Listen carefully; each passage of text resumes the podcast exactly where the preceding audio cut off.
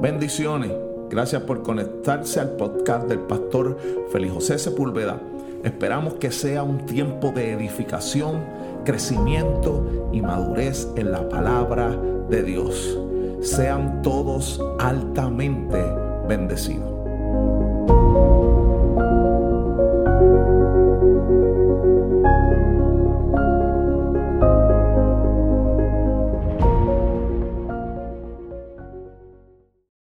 Bendecidos sean todos.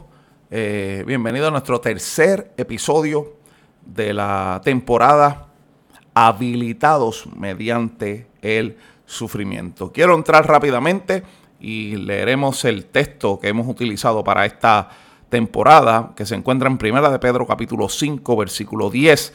Quiero leerlo en la nueva versión internacional y lee así.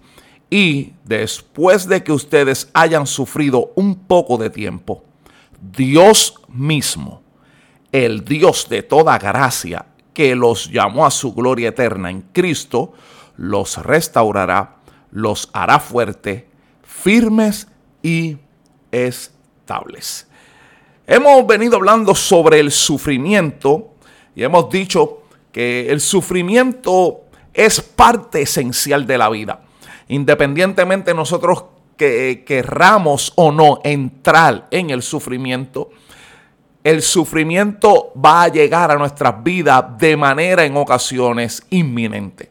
Así que nosotros no estamos preparados muchas veces para enfrentar el sufrimiento, pero necesitamos entender que el sufrimiento va a llegar tarde que temprano. No es que nosotros seamos profetas del desastre, pero el sufrimiento es la parte esencial en el que Dios en muchas ocasiones nos enseña algunas cosas que solamente las puede revelar mediante el sufrimiento. Así que el sufrimiento es también evidente no solo en la vida, sino que también el sufrimiento es evidente en la Biblia.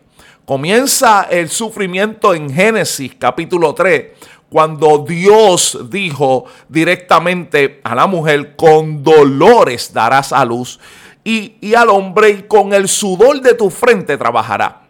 Y esto a través de toda la Biblia sigue un curso hasta llegar al punto más alto del sacrificio de Cristo en la cruz del Calvario, en donde es la cúspide de alguien que ha sufrido plasmado en la palabra del Señor. Así que si es evidente el sufrimiento, también es evidente la bondad de Dios a través de cada uno de los sufrimientos. Si nosotros, si no vemos el sufrimiento desde el punto de vista de que Dios es bueno, a pesar de que nosotros estamos sufriendo, siempre nos estaremos cuestionando cada golpe que la vida nos da, cada dolor que enfrentamos y cada molestia que tenemos. Y también no solo estaremos cuestionando, sino que no entenderemos que Dios en muchas ocasiones utiliza ese tipo de situación simplemente para acercarnos a Él. Es la medida en la que Dios utiliza para que nosotros no solo nos acerquemos a Él, sino que también conozcamos que Él está que Él es bueno y que su poder también se manifiesta cuando nosotros sufrimos. Estamos viviendo en un mundo caído, con un cuerpo caído y la consecuencia de un mundo caído, con un cuerpo caído, es que habrá siempre dolor y sufrimiento en nuestra vida. Esto no significa que nosotros no atravesemos momentos lindos aún cuando sufrimos. Me encanta decir esta frase y quiero que usted se la memorice. Un día malo no significa una mala vida. El, hecho de que usted esté viviendo una temporada difícil no significa que usted vivirá una vida difícil, porque toda la vida que se vive en Cristo Jesús, independientemente atravesemos luchas, situaciones, persecución, sufrimiento, dolores y aflicción, Él estará formando algo en nosotros.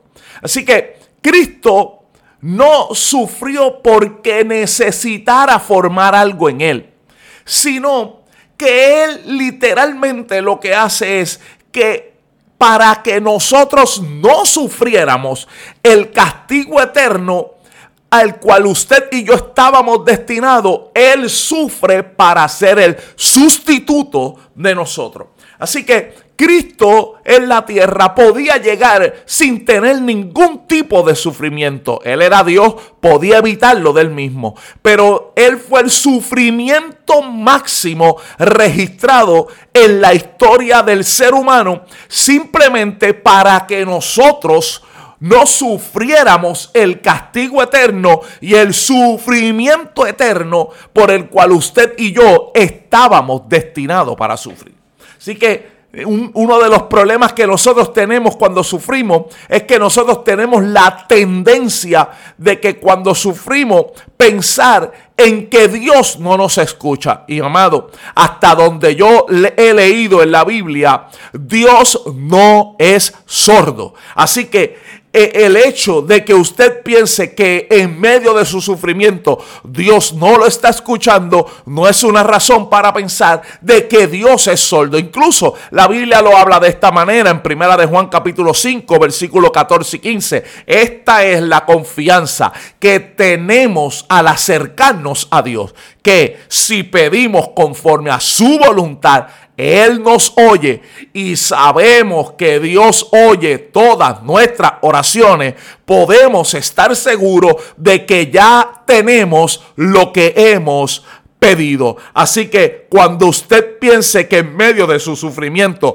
Dios no lo está escuchando, Dios está más atento de lo que usted y yo pensamos. Él te está cuidando, Él te está escuchando y Él te está protegiendo en medio del sufrimiento que estás atravesando. Lo segundo que tendemos a cuestionar es que Primero, que Dios no escucha y segundo, que Dios no me habla. Pero amado, déjeme decirle que así como Dios no es sordo, Dios tampoco es mudo. Mire lo que dice Hebreo 1, 1 y 2. Dios habiendo hablado muchas veces y de muchas maneras en otros tiempos a los padres por los profetas, en estos postreros días nos ha hablado por el Hijo, a quien constituyó heredero de todo y por quien asimismo Él hizo el universo. Lo que significa es que muchas veces nosotros no escuchamos a Dios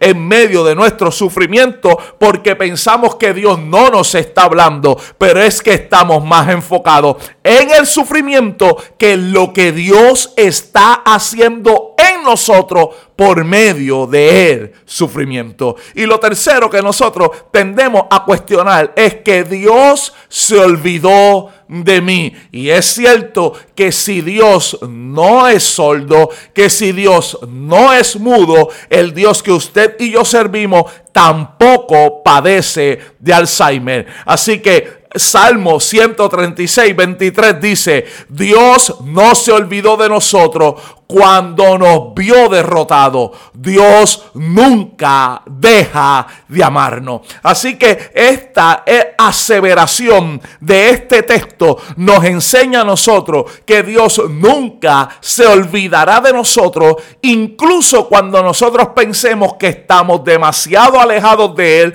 que el sufrimiento eh, eh, que estamos atravesando es demasiado de duro y demasiado de fuerte y no podemos ni escuchar a Dios y no podemos hablar con Dios y no podemos en ocasiones pensar que Dios nos está escuchando, pues Dios no se ha olvidado de nosotros, sino que sus ojos, sus oídos están atentos al clamor de cada uno de nosotros. Amado, cada vez que Dios nos entrega una palabra acerca de nuestro camino en la vida, nuestra obediencia desata el poder para trascender a todos los impedimentos que se pueden levantar en el plano natural. Usted y yo necesitamos saber que una en ocasiones las veces que yo no puedo escuchar, las veces que Dios que yo no puedo ver a Dios, las veces que pienso que Dios se olvidó de mí, en ocasiones son palabras que tenemos ya en nuestro espíritu que no hemos obedecido y que no hemos accionado. Así que es momento de entender que lo que Dios habló para tu vida,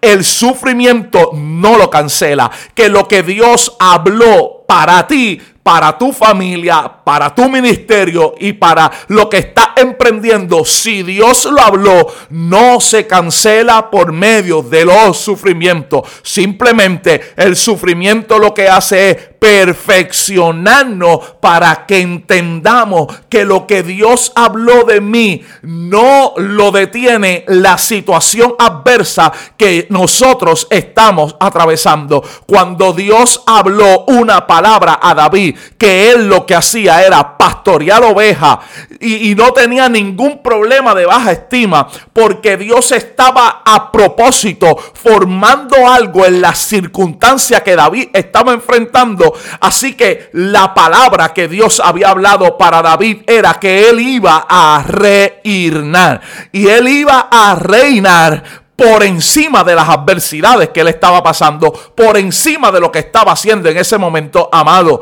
David, cuando Dios lo llamó, no era un pastor de ovejas. David, cuando Dios lo llamó, era un rey que estaba pastoreando ovejas. ¿Por qué? Porque lo que determinaba la vida de David no era lo que estaba haciendo, sino lo que Dios había hablado para su vida. Oh, yo vengo a decirte hoy a ti que me estás escuchando, que lo que Dios ha habló para ti no lo cancela lo que está haciendo hoy. Que lo que Dios habló para tu vida no lo cancela el sufrimiento que estás viviendo hoy. Que lo que Dios habló para tu vida no se cancela por la mala noticia que te dieron. Es más, yo me atrevería a decir que esa es la plataforma en la que Dios está usando formándote en medio de el gigante o las adversidades que están pasando para que entienda que lo que Dios habló tiene más fuerza que lo que está enfrentando hoy. Por eso el combate entre David y Goliat es es el nivel de confrontación y sufrimiento que en ocasiones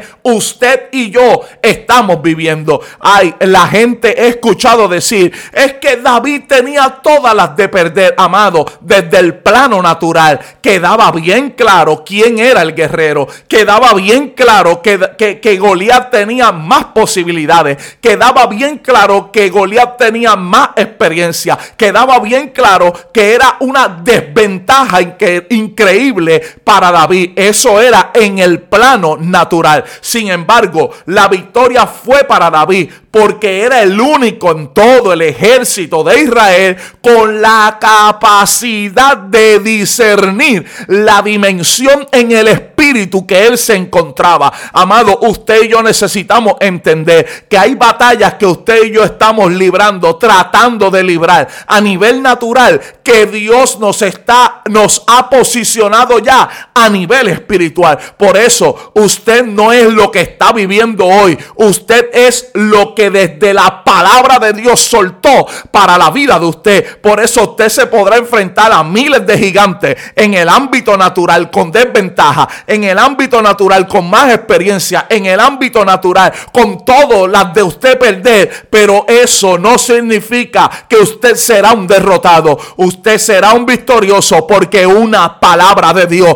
a la vida de cada uno de nosotros tiene la capacidad no solo de entenderse a nivel espiritual, sino de trascender en el nivel natural. Esto quedó reflejado en la confrontación y sufrimiento en las que se estaba enfrentando David cuando se enfrentó a Goliat. Por eso David dijo, entonces en el nombre de Jehová de los ejércitos, el Dios de los escuadrones de Israel, a quien tú has provocado, Jehová te entregará en mis manos y yo te venceré y te cortaré la cabeza y la daré los cuerpos a los filisteos, a las aves del cielo y a las bestias de la tierra. Y toda la tierra sabrá que hay un Dios en Israel sabrá toda esta congregación que Jehová no salva con espada y con lanza, porque de Jehová es la batalla y él os entregará en nuestra mano. Ay, amado, usted y yo necesitamos entender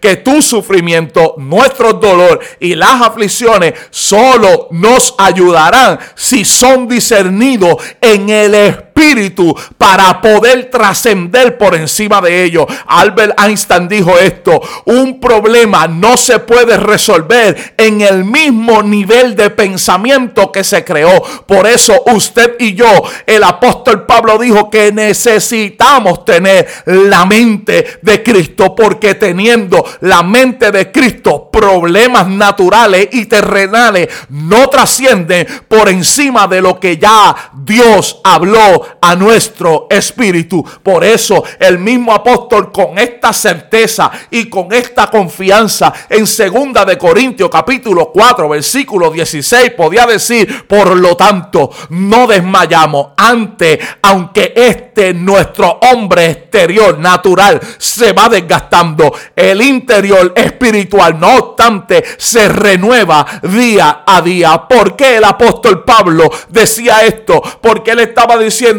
usted y yo no vamos a desmayar. No porque no estemos cansados físicamente, no porque no estemos desgastados exteriormente, sino porque en el interior se renueva todos los días como agua viva en nosotros la palabra de Dios, de tal manera que posiblemente su cuerpo no tenga la capacidad de resistir lo que por dentro ya usted ha recibido del Espíritu de Dios para vencer por encima de las adversidades. Esos son los momentos en que usted decía, yo no sé cómo lo logré. Esos son los momentos en que usted dijo, yo, yo verdaderamente pensaba que no iba a hacer esto. Amado, no es porque usted es más fuerte que nadie, es porque el Espíritu que está dentro de usted se renueva día a día y le da la facultad de trascender por encima de lo que usted está viviendo. El cuerpo operará como un aguantagolpe ante las circunstancias de la vida. Y cada golpe que usted recibe se va desgastando. Sin embargo, lo que debe ocurrir es que ante cada golpe de la vida y ante cada confrontación en el plano natural, nuestro ser espiritual se va fortaleciendo por la operación del Espíritu. Esto es lo que el apóstol Pedro decía, mas el Dios de toda gracia que nos llamó a su gloria eterna en Cristo Jesús. Después que hayáis padecido un poco de tiempo, Él mismo os perfeccione, Él mismo os afirme, Él mismo os fortalezca y Él mismo os establezca. Una de las cosas que nosotros tenemos que prestarle atención a este texto es que Dios no está mandando a nadie hacer el trabajo que Él mismo hace. Por eso es que dice, después que usted y yo hayamos padecido un poco de tiempo, él mismo. Y cuando habla de Él mismo, es que usted sabe, amado, que si en ocasiones usted quiere que algo salga bien, tiene que hacerlo usted mismo. Porque usted mismo sabe cómo usted lo quiere y usted mismo sabe hasta dónde debe llegar. Por eso Él mismo os perfecciona y Él mismo os afirma y Él mismo nos fortalece y Él mismo y en Él mismo somos establecidos.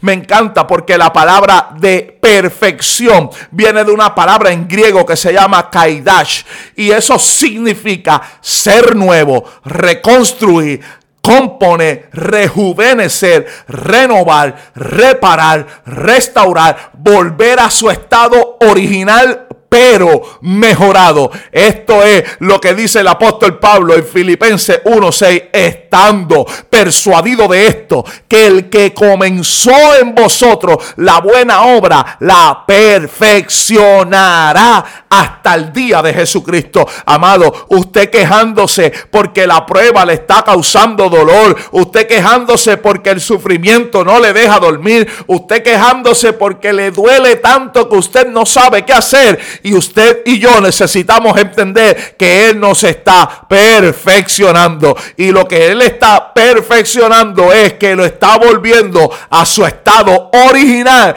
pero mejorado. Y tenemos que darle gloria a Dios que en medio de la situación que vivimos, Él está mejorando y perfeccionando algo en nosotros. También habla de afirmar. Él mismo os afirme. Y afirmar es asegurar consolidar, establecer y colocar en su lugar. Por eso tenemos que saber que el único que tiene el poder para colocar cada cosa en su lugar, para afirmar cada cosa en su lugar, es aquel que tiene el poder para crear todas las cosas. Por eso la Biblia dice en el Salmo 24, 1 y 2, de Jehová es la tierra y su plenitud el mundo y los que en él habitan. Eso se refiere a usted y eso se refiere a mí. Y después da el detalle porque él, hablando de, de Dios, él la fundó sobre los mares y la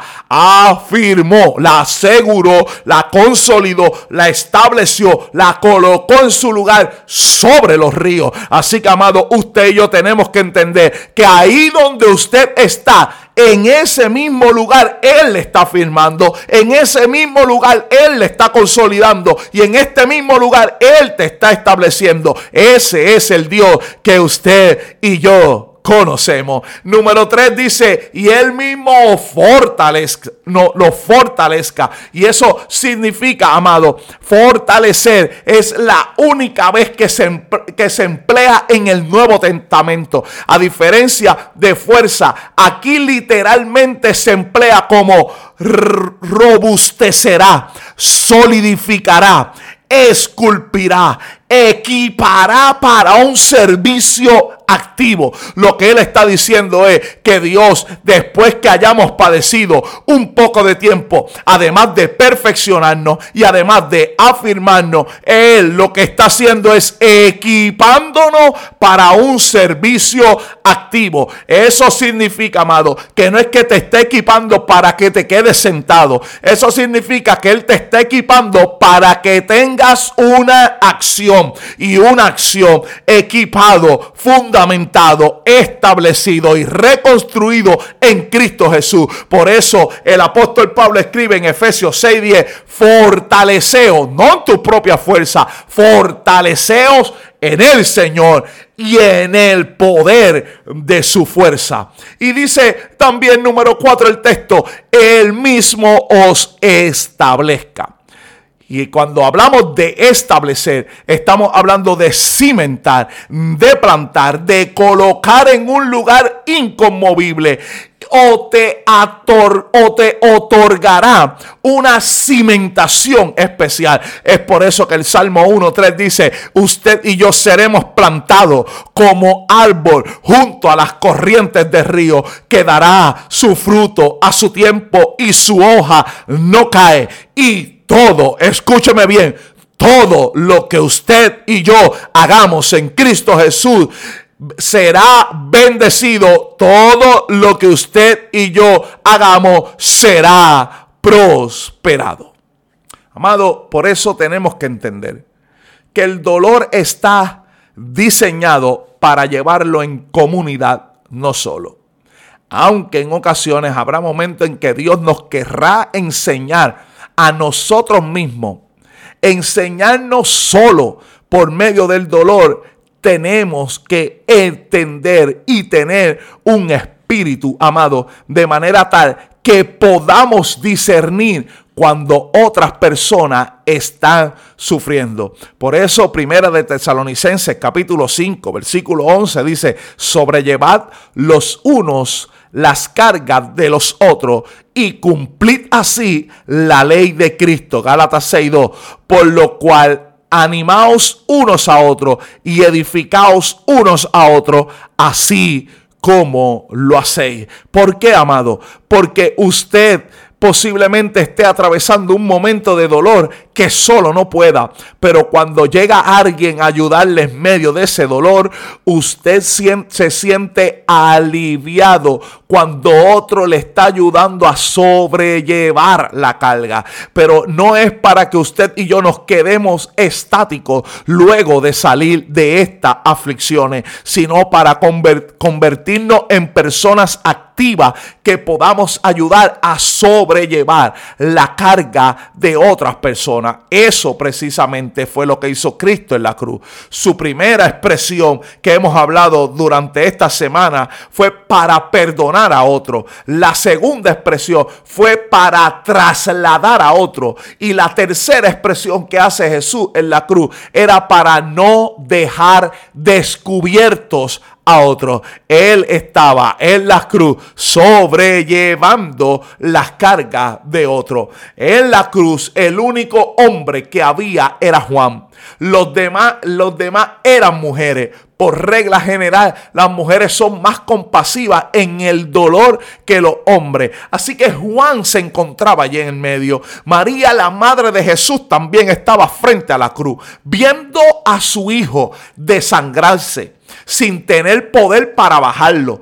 Incluso el sufrimiento de María había sido profetizado cuando llevaron el niño Jesús al templo y Simeón lo tomó en su brazo. Él dijo, he aquí, este está puesto para caída y para levantamiento de muchos en Israel y para señal que será contradicha y una espada traspasará tu misma alma. Le estaba diciendo, habrá algo que te causará un dolor increíble. Habrá algo que te causará una molestia increíble. Y eso será cuando Cristo sea crucificado. María se encontraba sola sin ninguno de sus hijos. O sea, los hermanos de Jesús no estaban en la cruz. Eso lo dice Marcos 6.3.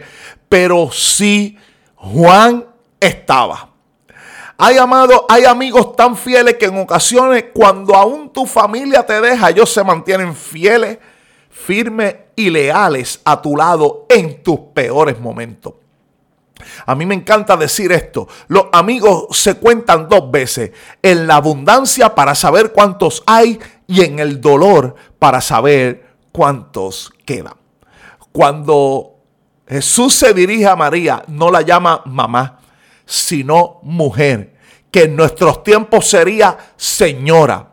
Él no le estaba faltando el respeto, sino que le estaba cortando el lazo familiar entre ellos, pero honrando, como decía el mandamiento, honra a tu padre y a tu madre. En su muerte el Señor Jesús ejemplificó perfectamente este precepto. Honró a su madre. ¿Cómo la honró? Haciendo los arreglos necesarios para su atención futura. Las palabras que le dijo a María Jesús no fueron, estoy tan ocupado en esta imponente obra de la redención del mundo que no puedo preocuparme de cuestiones mayores o cuestiones menores. No, no, no, no, no. Esas no fueron las palabras de Jesús. Las palabras de Jesús fueron, mujer, he ahí tu hijo. Y después miró a Juan y le dijo, eh, ahí tu madre. Le estaba diciendo, yo estoy trascendiendo. Estoy haciendo algo que impactará el mundo entero, pero me estoy encargando de asegurarme de que de hoy en adelante tú quedes cubierta. Esos son los amigos, esos son la familia, esos son la gente que Dios te puso cerca para que te ayuden a sobrellevar algunas cargas que usted y yo también en ocasiones estamos atravesando.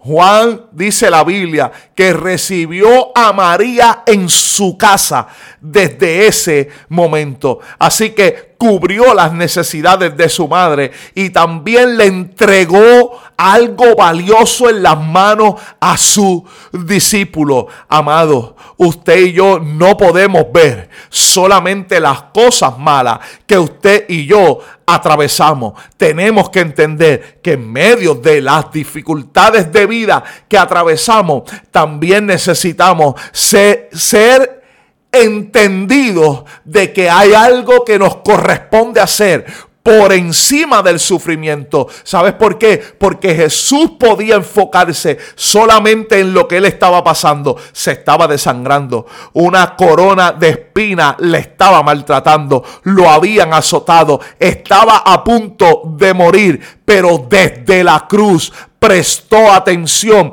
a quien necesitaba ser cubierto, amado. Posiblemente hoy tú estés atravesando una temporada difícil, pero eso no significa que nos tenemos que encerrar en nosotros mismos, porque hay gente también que está atravesando momentos de dolor y a veces nuestra mayor satisfacción en medio de los dolores de la vida es que medio de nuestro dolor podemos cubrir a otros con el amor de Dios, no dejándolos descubiertos, sino ayudándoles a sobrellevar las cargas de ellos. Ay, amado, usted y yo no somos los únicos que sufrimos. Usted y yo no somos los únicos que pasamos adversidades en la vida. Usted y yo también hemos sufrido, también estamos llorando, también hemos vivido momentos dolorosos, pero eso no significa que somos exclusivos. Hay gente atravesando dolores más fuertes que nosotros. Hay gente llorando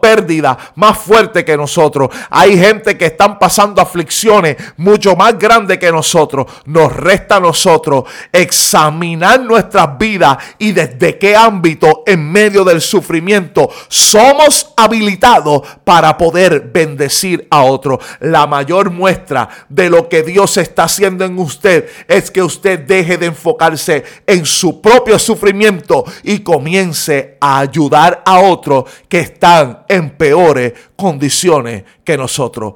El sufrimiento nunca será más grande que el propósito de Dios en nuestras vidas. Solo tenemos que reconocer qué cosas en el Espíritu Dios me quiere enseñar para afirmar mi vida en Él. Y nuestro interior se va a ir formando día a día, aunque nuestro hombre exterior se vaya desgastando. Este es un buen momento para mirar a tu derecha, a tu izquierda, al frente, a la gente que está en sufrimiento y convertirnos en el milagro que ellos necesitan. Sean todos bendecidos.